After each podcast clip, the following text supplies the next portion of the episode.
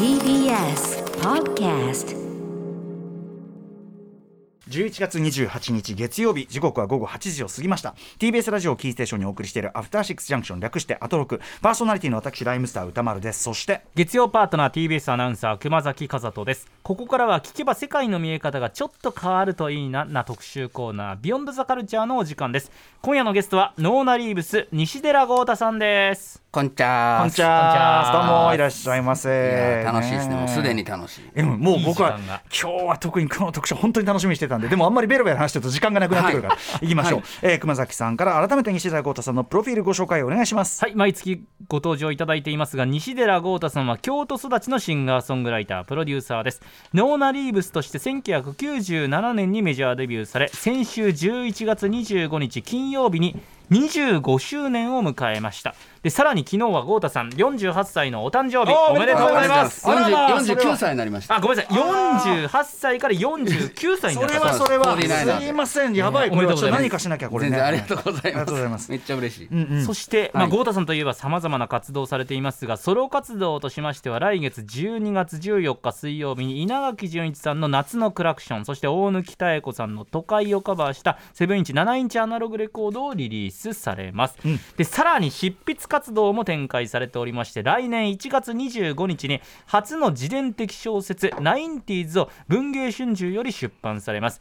でこの多岐にわたる活動の中でアフターシックスジャンクションでは毎月一度月曜日にご登場いただき洋楽邦楽の歴史を分かりやすく紐解いていただいています。はいまあねもうとにかくいつもお世話になりっぱなしな豪太君。今後ろで流れてるのがまさにね、大貫妙子さんの都会、えーはい。カバー見事なカバーでございます。大貫妙子さん今日誕生日なんですって。あーそうなんだ。一日違いだったんですけど知らなかったんですけど。じゃあそう。豪太君に並び、はい。大貫さんおめでとうございます。ありますしそして僕、はいあのじ初の自伝的小説「ナインティーズ観光」これ実はめちゃくちゃ楽しみにしておりまして。あありがとうございます。はまとめてちゃんと通して読むのを楽しみにしております。ありがとうございます。はい。まあ、豪太君のある意味こういうなんていうかな例えば特に 80s の研究であるとか、あのまあ、ノーナリブスとしてのスタンスであるとかっていうのの、もう本当に多分なぜそういうことをねスタンスなのかっていうの根本に迫るような、ね、話だとも思うし。そうですね。あのもう文藝春秋デジタルってところはい。で2年ぐらい連載をしてたんですけどそれが去年の今頃終わって、ん。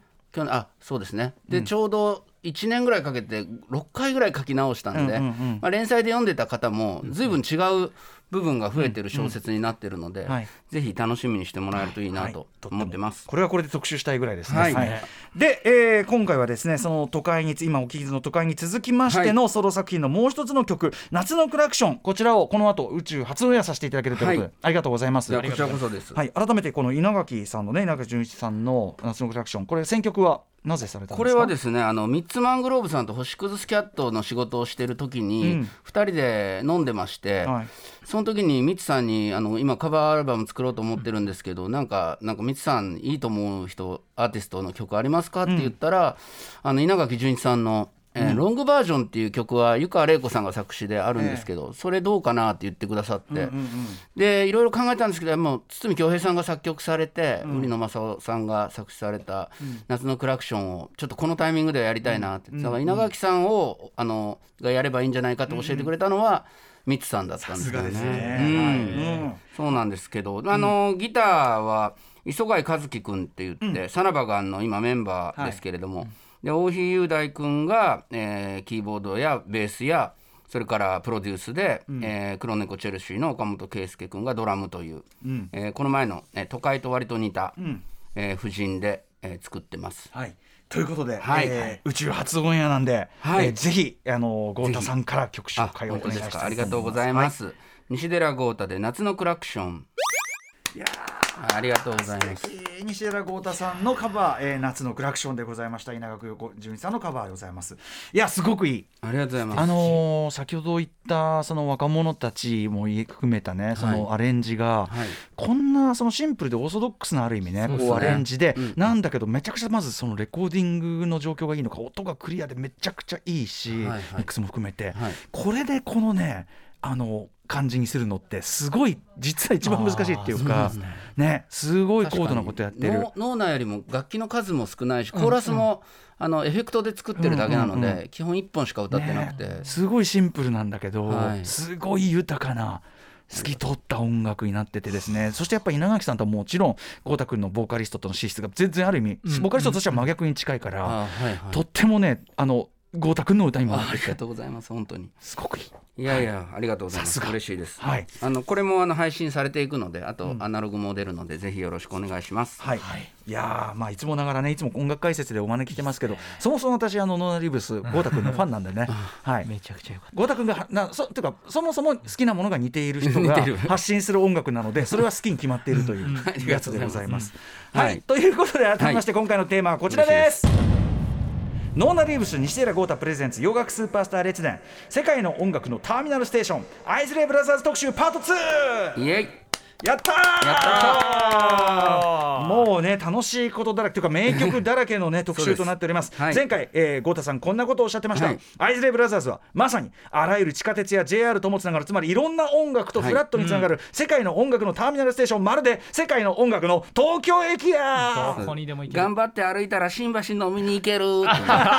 徒歩で。徒歩で行く。頑張ったら歩いたら行徒ける。歩もあり。いろんなえジャンルにフラットにつながるという意味での東京駅、はい。え名言も出ました、ん。ということです。もう本当に生きるレジェンド、えー、アイズレブラザーズの特集です、はい。えー先月10月24日お送りしたパート1では兄弟3人で結成しヒット曲を飛ばした60年代、はい。そして73年才能あふれる3人の若い弟たちを迎え6人体制でさらなる黄金期へと突入していったというところまでを伺いました、はい、はい、今まで今までにねあの世界中に本当に影響を与え、まあそれどころか進歩を出し,、ま、出しているというそうですね。恐るべき人たちでございます、はい。レジェンドでございます。はい。ということで今回は73の3プラス3かな？以降、ねそれあその後かな？後。はい、はい。えーでパート2は70年代中盤ということでこっからがもう名曲ラッシュなんで、はい。えーもうとっとと行った方がいいんですかね。そうですね。これはさっきからあのあかりさんにも言われたんで早く言ってください。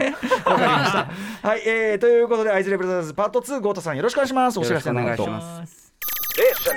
後よろしくお願いしますす After Six Junction. 時刻は8時12分です。TBS ラジオキーステーションにお送りしております。アフターシックスジャンクションこの時間は特集コーナービヨンドザカルチャーを生放送でお送りしております。ゲストはノーナリーブス西寺豪太さんです。今回は芸歴およそ65年。レジェンドにして現役バリバリ、あらゆるジャンルに今の影響を与え続けている。アイズレイブラザーズ特集パート2お送りします。豪太君行ってみよう。はいよろしくお願いします。結構このまあ自分の友達だからっていうのもあるんですけど、ん。こん今回のこのアイズレイ特集は、はい。あの普通に仕事してたりその街歩いてても、ん。めっちゃ楽しかったよって次がめっちゃ楽しみっていう声が多くてですね。うんあの嬉しいなと思って、ね。はい、うん。周りの人もよく楽しみに聞いてくれてるということで、はい。はい、あのアイズレイブラザーズなんですけれども、えー先月かな？先月も言ったんです。まあ兄弟グループで、えーお兄ちゃんと,、えーとお兄ちゃん3人は先にデビューしてたっていう話をしました、3人、はい。でその後、えー弟2人とでその弟の上の、えー弟がアーニー、兄ね。弟だけどアーニーって話もしましたでマービンがいて でクリス・ジャスパーというね 2, 人目の親戚あ2人目のお兄ちゃんのはい。奥さんの弟、はい。ね、親戚が1人だけ入ってて。でこの、えー下3人、まあ、V6 みたいな。3たす3はい。上線トニ線みたいなもんだよみたいな話もちょこっとしました、はい。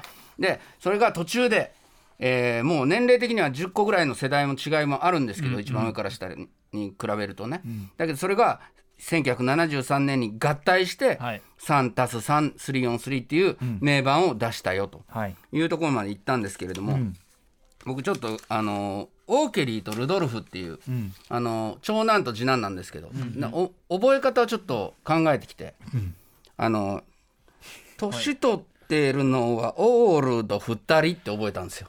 あオーオーケケリーの王とルルドルフのルドでこれテスト出ますからね。オールドでオーケリールドルドルフそうオールドの二人そう長男次男長男次男温度帳で作ってきました。あもう一回あ聞いて年取ってるのはオールド2人 あのー、ゴーダ君こんなことやってる場合なのかな あんまりないです。で、このオーケリーと、オーケリーとルドルフのことはあんまり出てこないんです。あの、三男の、三男のロナルド、ロン、これはモチのロンロン、ロナルド主役って、三なんですね三男。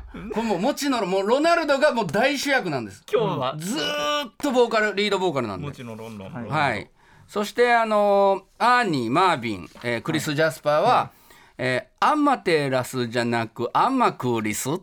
これ下三人えええええアマテラスじゃなくアマクリスって覚えようかなと。アーニーの後マービンのマクリス。クリスはい、アマクリス。この6人で物語が進んでいくよと。ね、歌丸さんに結構失笑を買ってますけど。いやいやわざわざメモしてますから。ねメモしてるあの熱心にメモしてる熱心にメモしてまあその54年にグループ結成してで、その後デビューして、え3人がこれすごい今日のポイントなんで覚えておいてほしいんですけど、はい。3人の状態でもうスーパースターだったんです、お兄ちゃんの。上さんにオールドとはい。ロンロンロロナルドね、はい。だけどそこに、えー弟たち2人が楽器を演奏がどんどん上手くなって、はいはい。お前ら曲も作れんのかええやんかということで、はい。お前曲作ってみろ分かった言って曲作ってたらじゃあ俺のしあの自分のね次男の、えールドルフからしたら、うちの奥さんの弟もめちゃめちゃピアノうまいし曲作るんやってこいつも入れたらどうやっていうことで、はい。まあ後輩たちからしたら弟たちからしたら「いいんですか？ありがとうございます」はいうん。でその時にいやでも条件があると。俺たち3人は歌う。ここれまでも看板張ってきたと、うんうんだから俺たちは曲は作らないかもしれないが全部6分の1の、まあ、今日契約にしようと。ねま、もしかしたらこれ詳しく言われてないんですけどお兄ちゃんたち3人がめちゃくちゃお金取って、は後から入った、まあ、後輩とも言える弟たちは、すごい分配率が低かったんじゃないかと、まあ、細かい話はじ出てないんですけど、それが後々はい。火種になってくるっていうのがこっからの時代なんですね。最初の力関係がめちゃくちゃ弟まあ、おしめ変えてたぐらいの勢いの弟が、まあ才能があってですね、なるほど。うん。だからなんかまあこれラーメン屋とかで言えば厨房で弟たち3人が作ってでねあ鉢巻きなんか巻いたお兄ちゃんたちが「いらっしゃいいらっしゃい」はいはいそうかそうか見えるところでお兄ちゃんたちが。大将ラーメンみたいな。ええ「大将」とか言われたりして。もうすぐナルトかなんか置いちゃって。後ろでラーメン全部麺とか作ってて命やってんのは。なんかナルトとかネギとかを乗せてしかも乗せる手つきだけはそうそう。ねこうやってね。バン。バンってあの あの茹でる時の切り方みたいな。ね。これ天空切りみたいな。そうそう天空切り。でだからもうなんかその3人がめちゃくちゃ目立ってる、うんうん。はい。だからこうジャケットとか見てもこのコーラスなのにこのオーケリーとかめちゃくちゃ前で一番ギンギラの格好。長男ですねオーケー。長男長男、はいはい。なんで、まあ、そういうこともあって、まあ、最初はめっちゃ嬉しがってたメンバーたちとの,、その数年はそれでいいんですけど、まあ、後々こっから80年代に至るっていうことを考えながら聞いていただきたいんですが、はい。えートッド・ラングレンというアーティストがいまして、はい。これもいつかまた特集したいんですけど僕も大好きなアーティストなんでやりますが、しょうぜひはい、アイズレイブラザーズのやっぱ特徴としては、めちゃくちゃ人の曲もカバーするし人にもカバーされる、うん。えーサンプリングされたりって、こう行ったり来たりがものすごいできるよっていうことを言ったんですけど、ちょっとだけトッド・ラングレンのまず「ハロー・イッツ・ミー」という名曲「バージン・スーサイズ」という、えー2000年に公開された映画のテーマ曲でもあったんですがそれをちょっと聞いていただいてそれをカバーしたアイズレイのバージョンどうなんだっていうところを先にやっていいでしょう。か。はい。はい、というわけで、えーもう人生で一番好きな曲、えーの中の一つ。中の一つ、はい。はい。トッド・ラングレンでまずは「ハロー・イッツ・ミー」を短めに聞いてみたいと思います。はい、えーこれ「セックス・ザ・シティ」ってこの前復活したテレビドラマですね、僕も大好きでずっと見てたんですけどそれでもすごく効果的に使われたりする曲なんですが、まあ、この曲をえーロナルドさん、えー主役のボーカル、リードボーカル三男のロナルドさんが、えークリス・ジャスパーさんというキーボーディストに「あのハロー・イツ・ミー」歌いたいんだっていう話をして、はい。で、えークリスさんがピアノの前で「あどんな曲だったっけ?」ってこう弾いたら、あのロナルドさんがいつものアイズレイ調で「うんうん。うん」って歌い始めて「あその感じ」と言ってカバーしたらしいです。なのでまずは、えーじゃあアイズレイ化されると「はいハロー・イツ・ミー」がどうなるのかっていうことで、えー1974年の、えーサンタスさん体制の中で発表された「リブ・イット・アップ」から、えー、アイズレイ化された「ハロー・イツ・ミー」をどうぞ。はいもうイントロからもういきなりアイズレイ来たっていう。節がね。ロナルド来スたってイートにスイートに。何回ハローって言うんだとハローハローハロー。めちゃくちゃ言うなみたいな。うん。だからもう本当にこうじ人の曲であっても特に白人アーティストに対するはい。変ななんていうのかなわ偏見というかね。俺ん逆の偏見みたいなのもなくてその、まあ、吉岡正晴さんに先ほど電話してほうほう。あの音楽評論家でもう僕も先生みたいな人なんですけど、大先輩なんですけどで「いや今日アイズレイ特集あるらしいじゃん」って言われて「おー。あそうなんですそうなんです」って、でもやっぱり当時はあのやっぱり、えっと、例えばアース・ウィンド・アンド・ファイヤーとか、そういうグループに比べて、そのアイズレイ・ブラザーズを日本で好きだって言ってる人はそんなに少なかったよというようなことをおっしゃっててあそうなんだなって。山下達郎さんとかはすごくそれをアピールされてたけれども、他にあんまり、そのアイズレイ・アイズレイってその黒人音楽で好きですっていう大きなセンセーションに日本でなってたってわけじゃないんだよねっておっしゃってて。あのそんなのもああそうリアルタイムも生きていた方からしたら、あそうなんだななんて思ったりもしたんですが、まあアイズレイといえばカバーもされるけどカバーもするということで、今ちょっと例としてかけさせていただきました。もともとねタッドラングの曲もちょっとはい。ソウルバラードテイストはあるからね、はいもちろん。はい。あるけどあるんだけど、うんってことですよね。そうですね。あのトッド・ラングレン自体がホールオーツのダリル・ホールとほぼ同期というか、えーフィラデルフィアという町の、で生まれたもう黒人音楽の大好きな青年だったんで,、でそこのまあブルーアイドソウルっていうんですけど、まあ、青い瞳のソウルって一回取り入れたものを、またさらに逆輸入のような形でアイズレイはじ自在にこう行き来できるえ才能を持ってたということで、えー翌年1975年もこれもまた素晴らしいもう本当にクラシックですけれども「えー For the Love of You」っていう曲をリリースします。ぜひ聴いてください、アイズレイブラザーズで「For the Love of You」いやーもう一挙にこう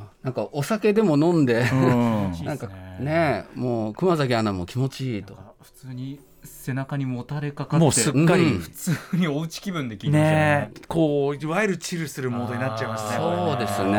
うっ本とりしちゃう。当に嫌いになることが 1, 分1秒もなく今まで 初めに知ってから。75年のあ曲そう75年の曲では80年代の曲とかってちょっあと今だとかあるじゃないですか。確かに確かに。このフィット感はもうないんですよ。うん。もう他にないぐらいの。もう。ならずになんだろうなもうこれ。で、えーこの曲はですね、えっと、ホイットニー・ヒューストンも80年代に、うん。えーカバホイットニーとはセカンドアルバムでカバーしてそのバージョンも素晴らしいので、まあ、ちょっと BG かなんかでね。あー。これもいい。これもいい。なんかさこうアイズレイってカバーされてもそうなんです。そのなんかどれもいいんだよね。そうなんですよ。ね。なんなんでしょう？率高いよねいい。めちゃくちゃいいんですよ。率が高い。まあそれはもしかしたらその弟たちが中心とした、はい。メンあの厨房の人たちが作って、大将がこうやってるっていうスタイルが、はい。意外と大将は変わっても、いい人であれば、はい。成立する麺とスープの作り方をしてるというか。最初のスープのレシピがいいからいいから。いいから,、そこねあのバンバンって切り方がうまい人がいれば成り立つ作りになってんのかなっていう気はしますけど、まあホイホイットニーも本当にいいボーカリストなんですけど、まあ、オリジナル曲ももちろん素晴らしいんですが、カバーが本当に素晴らしいんで彼女は。だからこの、えーホイットニーの「フォー・ザ・ラブ・オブ・ユー」ももちろんあの、後々ちょっとね、はい。えーストリーミングサービスなんかで聴いてほしいんですが、えー次いきますね、はい。これまた最高。もうこれまた最高傑作の最高曲だよ。ね最高傑作曲のの一つ。最高傑世界で一番いい曲の一つ。俺ら。さ さっきからねあの熊崎アナもびくついてるんですよ。俺が言うたびに。また言ったって。どんどん最高傑しょうがない。ねしょうがない。世界で一番いい曲しょうがない。んだよ。しょうがない。んです。本これもうねちょっと聞いていただこうかと思います、えーアイズレイブラザーズで1976年の「ハーベスト・フォー・ザ・ワールド」はい「ハーベスト・フォー・ザ・ワールド」1976年の楽曲でこれは12弦ギターっていうアコースティックギターと、まあエレキでもあるんですけれども、はい。普通のアコアコースティックギターとかエレキギターって 6, 6弦なんですよ、はい。弦が6本なんですけど、はい。同じような太さの、えーまあ、1弦を2つ、2弦を2つっていうことで同じ太さの、えー同じ音音程にしたのが、だから12弦、2倍あるって、ろく抑えるの結構まあまあ大変なんですけど、そのギターが、えーとまあ、発明されたというか途中から出てきまして、あのなどういうことになるかっていうと、まあ、一人で2本聴いてるみたいなこう、ふわっとした芳醇な響きになるんです、きらめくと言いますか。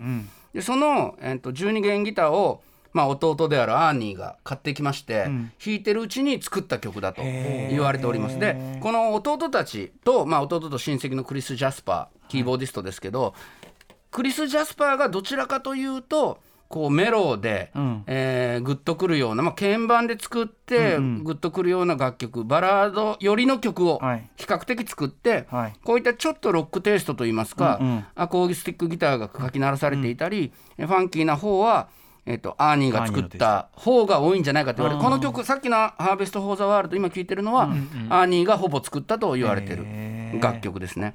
でこの曲は僕にとっても特別で、あの宇多丸さんも大好きな「ザ・パワーステーション」はい。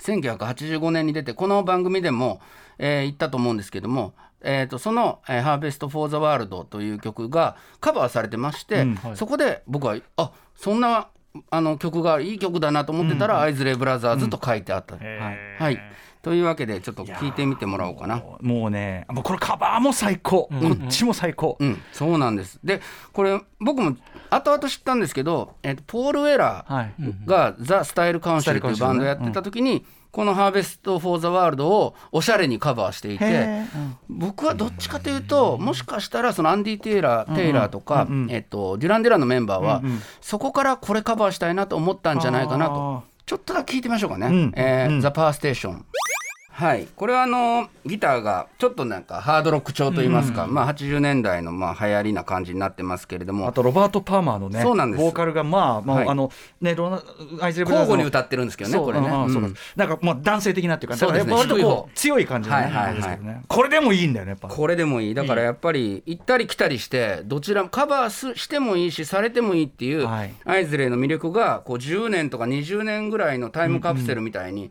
ある時また爆発してっていうのをここからこう確かに。繰り返していくんですがハーベスト・フォーザすいません。私人類史上に残る金字塔。ちょっと申し訳ない。謝らなきゃいけないことがあるんですけど僕ちょっと何今また世界で一番好きな曲来ちゃうんですまた次もいやもうこれねこれ今今ちょっと僕ね目が潤んできてわかります、この後この後の曲がはい本当のナンバーワンです。じゃあ一番です今までの今までも一番だったんですけどさらなる一番の一番の一番申し訳ないんですけどあの 聞いてもらっていいですか？わかりました。嘘つきみたいになってますけどいやいや本当なんです。本当なんです。申し訳ないんですけど、えーアイズレイブラザーズで「At Your Best You Are Love」はい、えーアイズレイブラザーズで1976年、えーに発表されました「Harvest for the World」に収録されております「At Your Best You Are Love」えー聞いていただいておりますけれども、ねちょっと心が洗われると言いますか、説明不要ですね。いい時間が流れました。いやー熊崎アンナどうですかね。なんかずっと目つむって。目つぶって。かこのスタジオも曲が流れる時よく話したりする、今今ちょっとみんな今もううっとりしちゃってた今までにない空気感ですね。確かに。これまで。新しかったなと思いま3、した。4年ずっとやってます。なんか聞き入ってるっていうか、ちょっとなんかね慕ってるというか。確かに。これはだからやっぱり嘘つきじゃないですよ。やっぱ世界で一番。すいません。あの軽いやつですいません。い やでも本当なんです。で、えっとこの曲またえっと、1994年に、はい。えーアリーヤという女性歌手がカバーするんですが、うん。このバージョンも本当に素晴らしいので、まあ、ちょっと出だしだけでも聞いていただけると、アリーヤで「At Your Best」はい、えーこのバージョンも非常に素晴らしいいので、やうっかりするともう一回聞き入っちゃう。同じ状態うっかりでするとあここで止めたくないっていう気持ちはあるんですが、ちょっと先に。えー、行かせていただきますこのね僕90年代の、まあ、いろんな全楽曲の中でも指折りに好きな、まあ、カバーであり、まあ、アリーヤはともかく素晴らしいので、はい。えーぜひこれもまた若い人たちがねまあなんか、まあ、僕は別にその若い感覚っていうのが分かるわけじゃないですけど、これは伝わるんじゃないかな。あもちろん。いやもううん。なんかん変にそのたいなんていうのかな、その時の時代のものじゃないというか、もう今にマジでこう直結で、今 Vaundy さんとか、あの藤井風さんとかで音楽を好きになった若い世代が、うん。このアイズレイだったり、このアリーヤだったりっていうのは、何のこう問題もなくこう、もちろん。聞けるんじゃないかなと思うので。ぜひ、えー聞いていただきたいんですが、これまた、ね、次また宇多丸さん大好きな、ええーゆかりもある曲、うん。はい、聴いていただこうと思うんですが「アイズレイブラザーズで」えー1977年にリリースされました15枚目のアルバム「Go for Your Guns」に収録されております「フットステップ・イン・ザ・ダーク」という曲を聴いていただきたいと思います。どうぞ。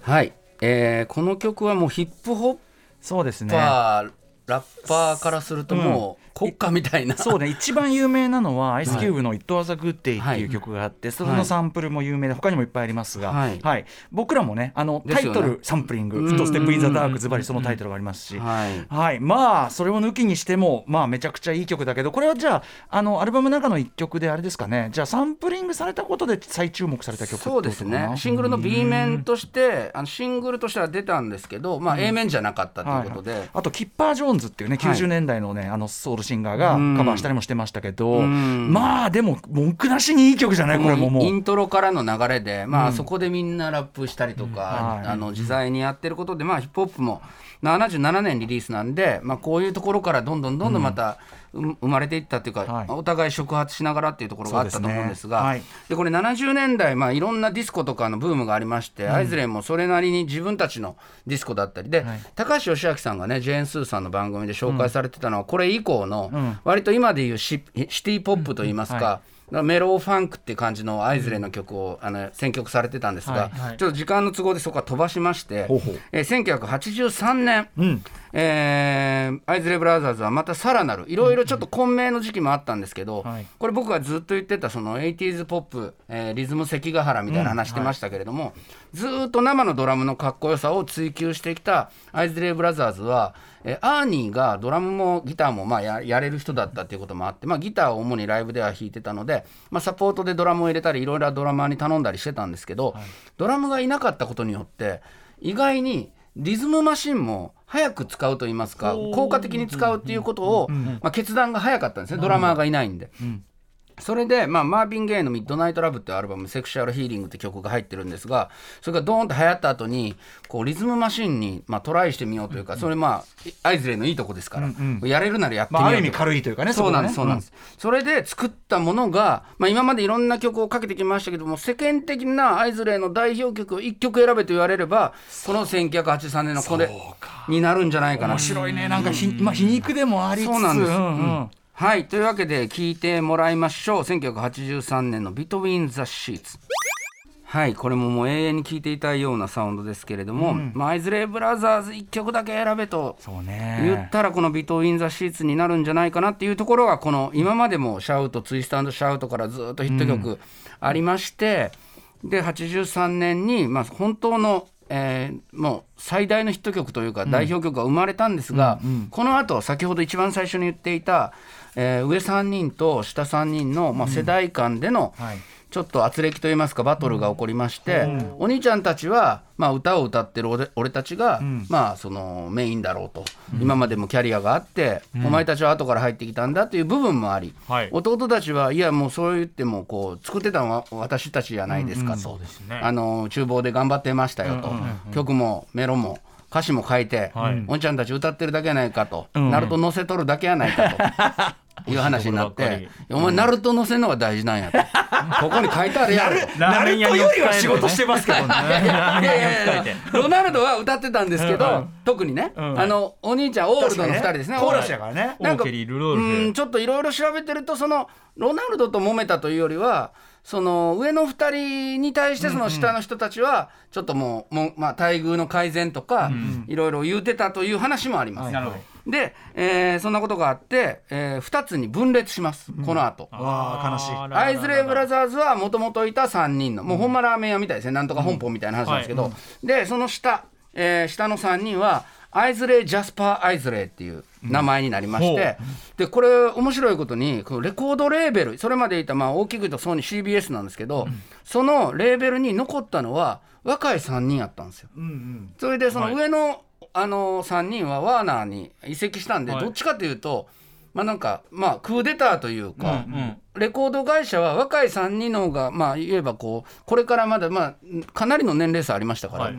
こっちの方がいけるんちゃうかってまあ思ったと思われてるんです。よ。なるほど、だけど意外と、まあ、どちらも結局頑張るんですけどしぶとくてお兄ちゃんたち、特にロナルドはめちゃくちゃしぶとくて。やっぱりねこのロナルドのこのシルキーなこのね、ボーカルの魅力っていうのはやっぱりそれは一つね、うんアイコンだもんね。そうなんですよ。ではで意外にそのオーケリーとか、えー、とそれから、ルドルフですね、はい。オールドで覚えてるんで、で、はい。オーケリーとかルドルフはコーラスしかしてないじゃんかと思ったんだけど、僕ね、そのマスターピースっておにあの、その後にお兄ちゃんたちが出したアルバムの中に、んそのオーケリーがリードボーカルを取った曲がありまして、んうん。これがですね「えー If Leaving Me Is Easy」っていう、これまたねあのフィル・コリンズの楽曲なんですね、ー。当時の。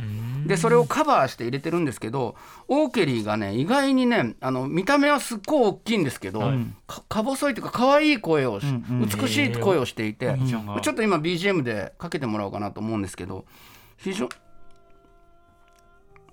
がねこれ一緒に歌ってるあの、えっと、ロナルドとオーケリーが交互に歌うような曲になってるんですが、でこのねオーケリーさんがね、えっと、1985年にまあ独立というか分裂しまして、えーマスターピースでこの曲を歌うんですけどその1年後に、えー、がんが、えー、がんを患われた後心臓発作になって48歳の若さで、もう亡くなっちゃうんですよ。